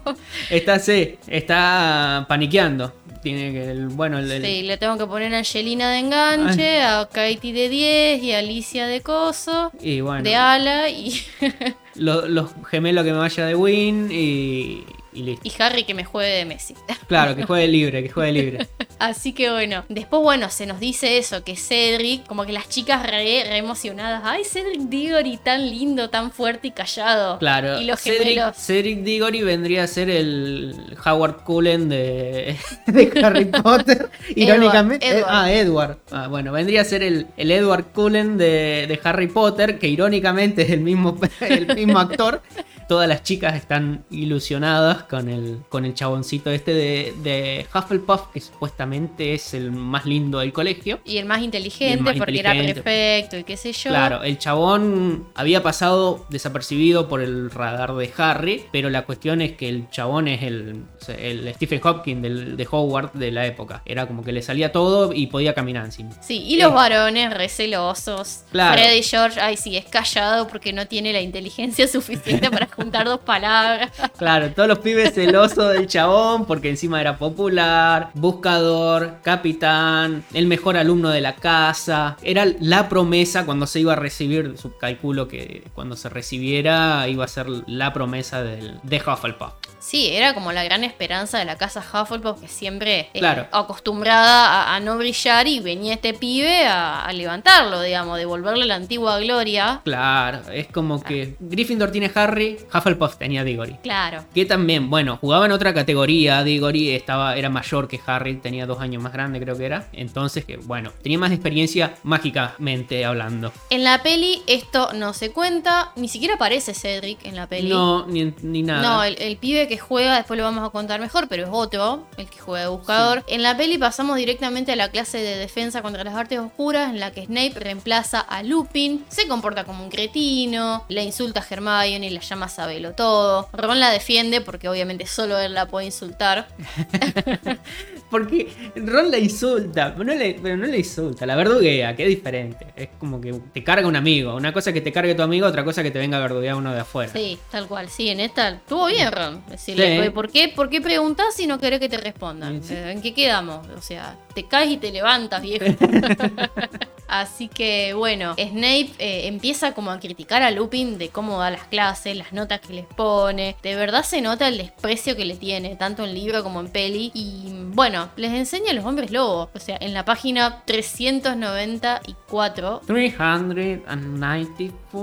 Sí, probablemente unas revoluciones mucho más despacio de lo que lo estás diciendo sí. vos. La verdad que lo dice tan lento que, que no me sale, no me sale bien. 300. No, es, tiene un ritmo la voz de Alan Rickman que, bueno, hay, hay que llegar, tenés que practicarlo, no es que si te sale. En la peli está Draco mandando dibujitos a Harry. O sea, qué romántico, le manda Ah. dibujitos.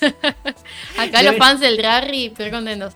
Cuando le manda el dibujito debería hacer como el eh, Nelson cuando le manda la cartita A Milhouse. a Milhouse. Adivina a quién le gusta.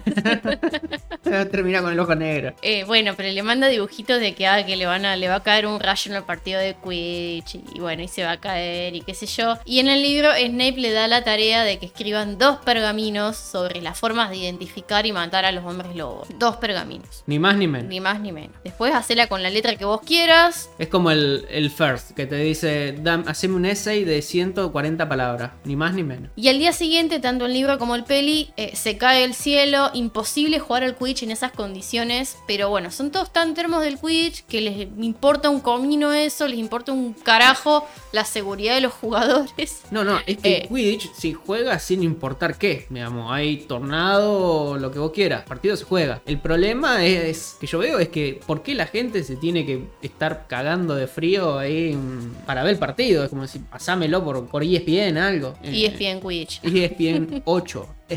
el 8. Pero alguna otra forma de ver el partido, algún techito, un alerito, algo para ver el partido. Yo, no me levanto, me voy a levantar un sábado a la mañana, pero sigo durmiendo hasta las 2 de la tarde.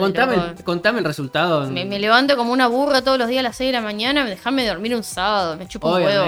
Pero bueno, no importa, tienen que jugar igual. Y bueno, no se ve un choto, Harry no ve un choto. Renegando todo el partido porque no ve nada. No ve la snitch. no, eh, es que no ve la snitch, no ve, no ve nada. No, ve nada. no distingue ni jugadores propios ni extraños. Harry con los lentes se le, le mojan y se le empañan constantemente y no, no puede ver. Sí, después en un momento paran el partido, Hermione le hace el impervious a los lentes para que repelan el agua. Acá, bueno, como que mejora un poco la situación. Sí, hay un tiempo muerto, no me acuerdo por qué. ¿Quién lo pide? Si Wood o qué. Sí, Wood. Pide en el libro. En el libro. La peli, ¿no? Pide un tiempo muerto, Hermione se aviva de que Harry no está viendo un cuerno y baja al campo, le hace, le enseña el encantamiento impervious y bueno, Wood acomoda un poco la, estrategia y salen de vuelta al partido. Ahí Harry como que mejora un poco porque por lo menos puede ver. Sí, pero aparece el Grim, que en el libro Harry ve al perro y en la peli aparece una nube, con, forma de perro. Claro, eh, en la peli es una nube y es como un augurio real. En el libro es como pasa al principio,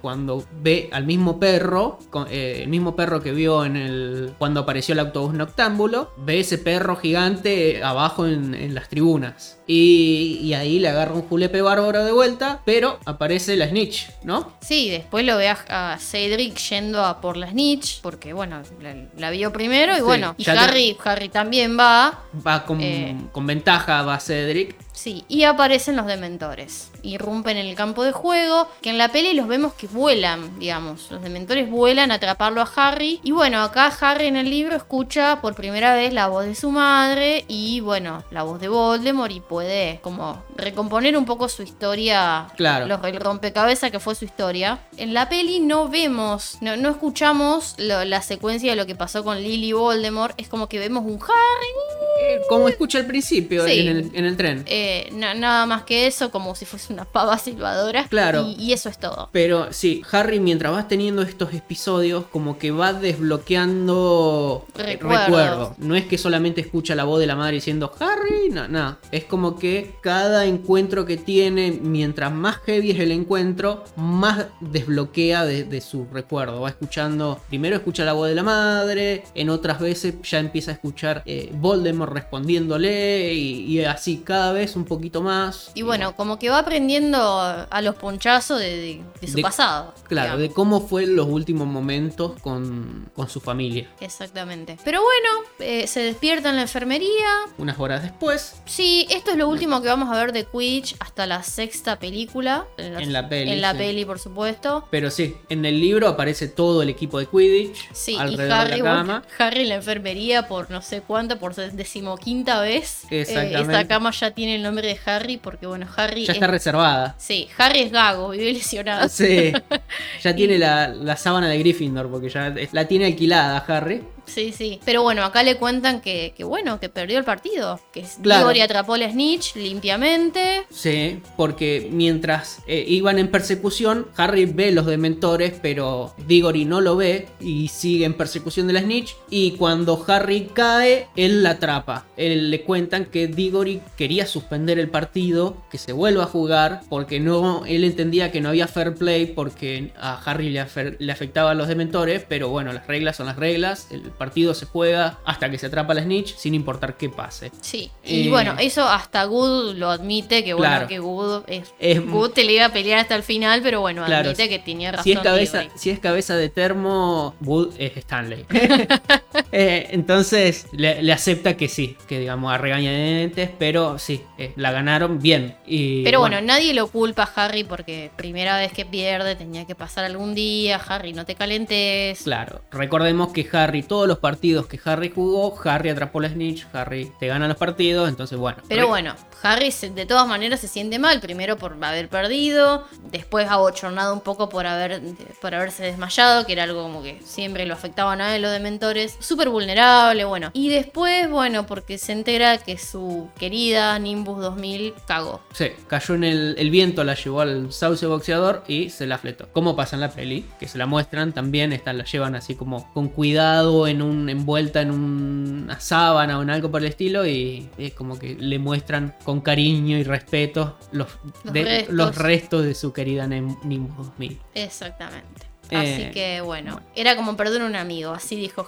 Sí. Sí. Lo siguiente que pasa es la charla de Harry con Lupin, en la que, bueno, en el libro eh, se vuelve a dar en la clase de, de defensa contra, contra las artes oscuras, que bueno, Lupin vuelve, todo el mundo indignado por, por Snape, por los dos pergaminos que le habían dicho de tarea. Eh, Claro. igualmente la única que hizo la tarea fue Hermione. el Claro, como que el resto le, le empiezan a, a- a apurarlo un poco a Lupin, porque como diciendo, dos pergaminos, nadie pudo escribir dos pergaminos, nadie, nadie excepto Hermione, que no sé, que se habrá copiado páginas directamente del libro, no tengo idea cómo habrá hecho para escribir dos pergaminos, o fue buscar más libros también eh, en la biblioteca, no sé cómo hizo. Pero el, bueno. resto, el resto de la clase está como apurándolo un poco a Lupin, ¿cómo vamos a hacer para escribir dos pergaminos? No terminó, nadie terminó de escribirlo. Indignados Todos todos. indignados. Entonces, como que bueno, tiene el Lupin, como que dice, bueno, muchachos, ya está. Y que lo que escribieron, ya está, no importa. Que hayan escrito un párrafo, démenlo y si está bien, se lo apruebo. No pasa Sí. nada. Y Hermione media. Oh, yo ya lo hice. Yo ya lo hice.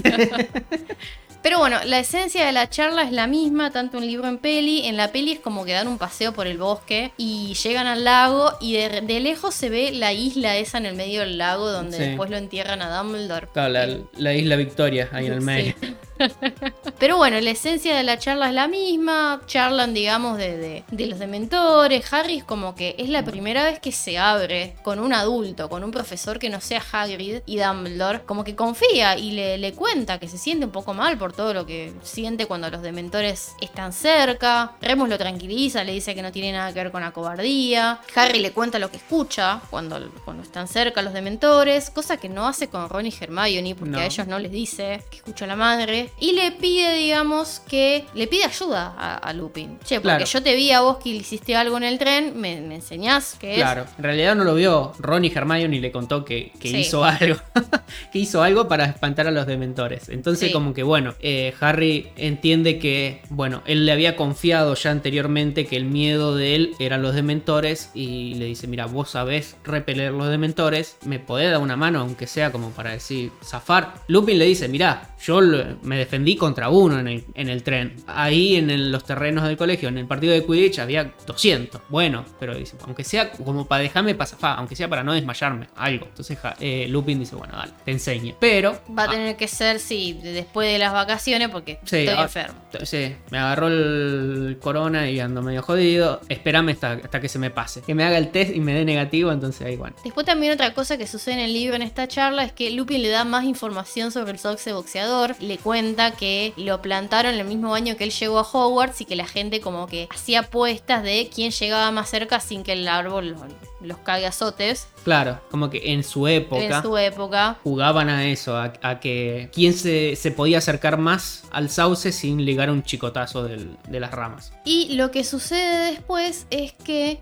llega la segunda excursión a Hogsmeade. Acá tenemos la introducción a la saga de El mapa del merodeador. Es una escena como muy parecida a libro y peli, nada más que bueno, eh, en la peli Harry como que se pone la capa y se quiere ir a, a Hogsmeade invisible y lo agarran Freddy y George y le dan el mapa, le cuentan cómo llegó a sus manos y bueno, en un acto de generosidad muy grande se lo dan, porque ellos ya se lo saben de memoria, como que no lo necesitan. Claro, el, el hecho de, de ver si venía alguien o no venía alguien por los pasillos le importan poco. Ellos lo usaban solamente como para saber si podían entrar a un pasadizo o no, pero se conocen tanto los pasadizos y ya lo tienen tan, tan en memoria que quizás a lo mejor ya ni usaban el mapa. Aparte son dos, uno puede ser de campana, no le hace falta estar mirando el mapa, es más fácil a lo mejor uno que se quede en la esquina y mirándose, che, no viene nadie, bueno, mandate. Entonces como que, bueno, eh, zafaban entre ellos dos. Sí, sí. Y ven que Harry andaba deambulando por el colegio en su cochina miseria sin poder ir a, a Hogsmeade. Y dice, bueno, a ver, vamos a hacer nuestra hora de bien del año.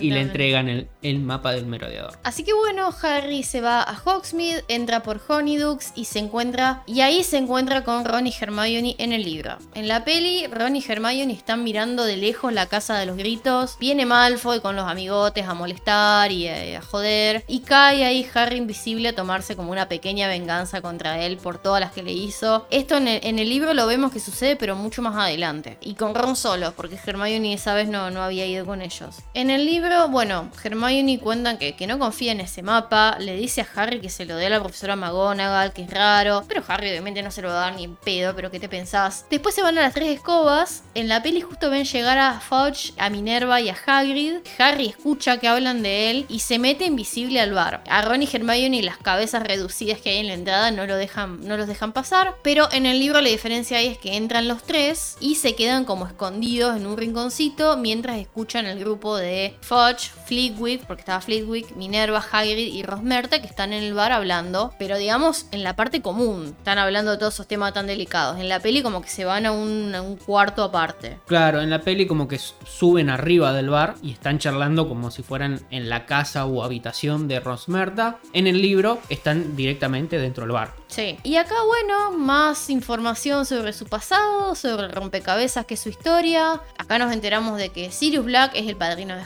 Harry porque fue mejor amigo, el mejor amigo de James, que eran muy bromistas y muy brillantes en el colegio, que Sirius fue el guardián del secreto de los Potter y que él fue el que le dio la información a Voldemort de, de su paradero y bueno, como que por culpa de él Voldemort los mató, que un tal Peter Pettigrew fue a buscarlo a Black y Amigo de los Potter. amigo también. Y Black lo mató a él y a 13 personas más. Que lo único que encontraron de Peter Pettigrew fue su dedo y que le dieron la orden de Merlín primera clase póstuma. Y Hagrid también cuenta que cuando fue a buscar a Harry al Valle de Godric estaba Sirius y se lo quería llevar a Harry porque era el padrino. Y después, bueno, como que Hagrid le dice no, pero tengo órdenes de Dumbledore de llevarme, lo que sé yo. Y le deja la moto voladora. Que dice, me pareció raro porque él amaba esa moto, adoraba andar en moto. Así que bueno, después de todo ese, ese golpe que recibe Harry por toda esa información, colapsa y le agarra una tremenda ira, un tremendo enojo y decide que va a matar a Sirius Black cuando tenga la oportunidad. Que es muy raro, digamos, verlo a Harry así. Es raro porque no es un personaje, digamos, iracundo Harry. Es como que ni, ni con sus peores enemigos se enoja tanto así. Y eso que tiene motivos. Sí, no, es como que eh, ahí cambia Harry totalmente y se vuelve como Nunca le agarró tal ataque de violencia realmente. el, ter- el Terminator Harry y, y quiere fletar a, a Sirius de,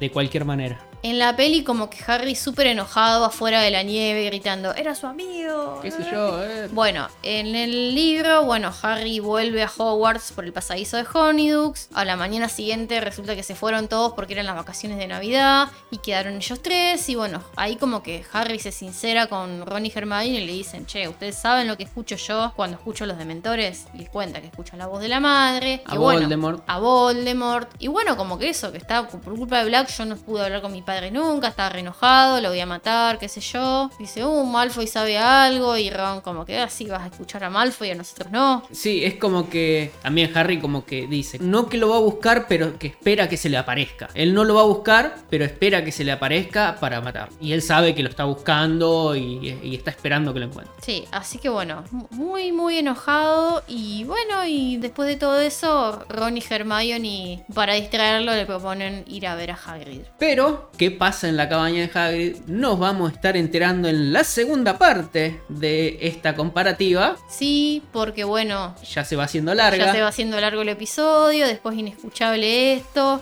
ineditable. ineditable, así que nada, gente, los esperamos. para la segunda para parte. la segunda parte. Les recordamos nuestras redes sociales para que vayan y nos sigan. Somos arroba PotterWatchArt, tanto en Twitter como en Facebook, como en Instagram. que estamos bastante activos en Instagram, así que síganos. También recuerden que si les gustan el contenido que están escuchando, nos pueden apoyar en cafecito.app barra PotterWatchR, que ahí nos pueden dejar un cafecito si les gusta el contenido que hacemos y nos quieren apoyar. Uno, dos, 700 mil serán bienvenidos. Así que bueno, gente, hasta la próxima vez que nos veamos. Cuídense los unos a los otros. Y mantengan la fe. Y como siempre, alerta, permanente. Y la contraseña para el próximo episodio es...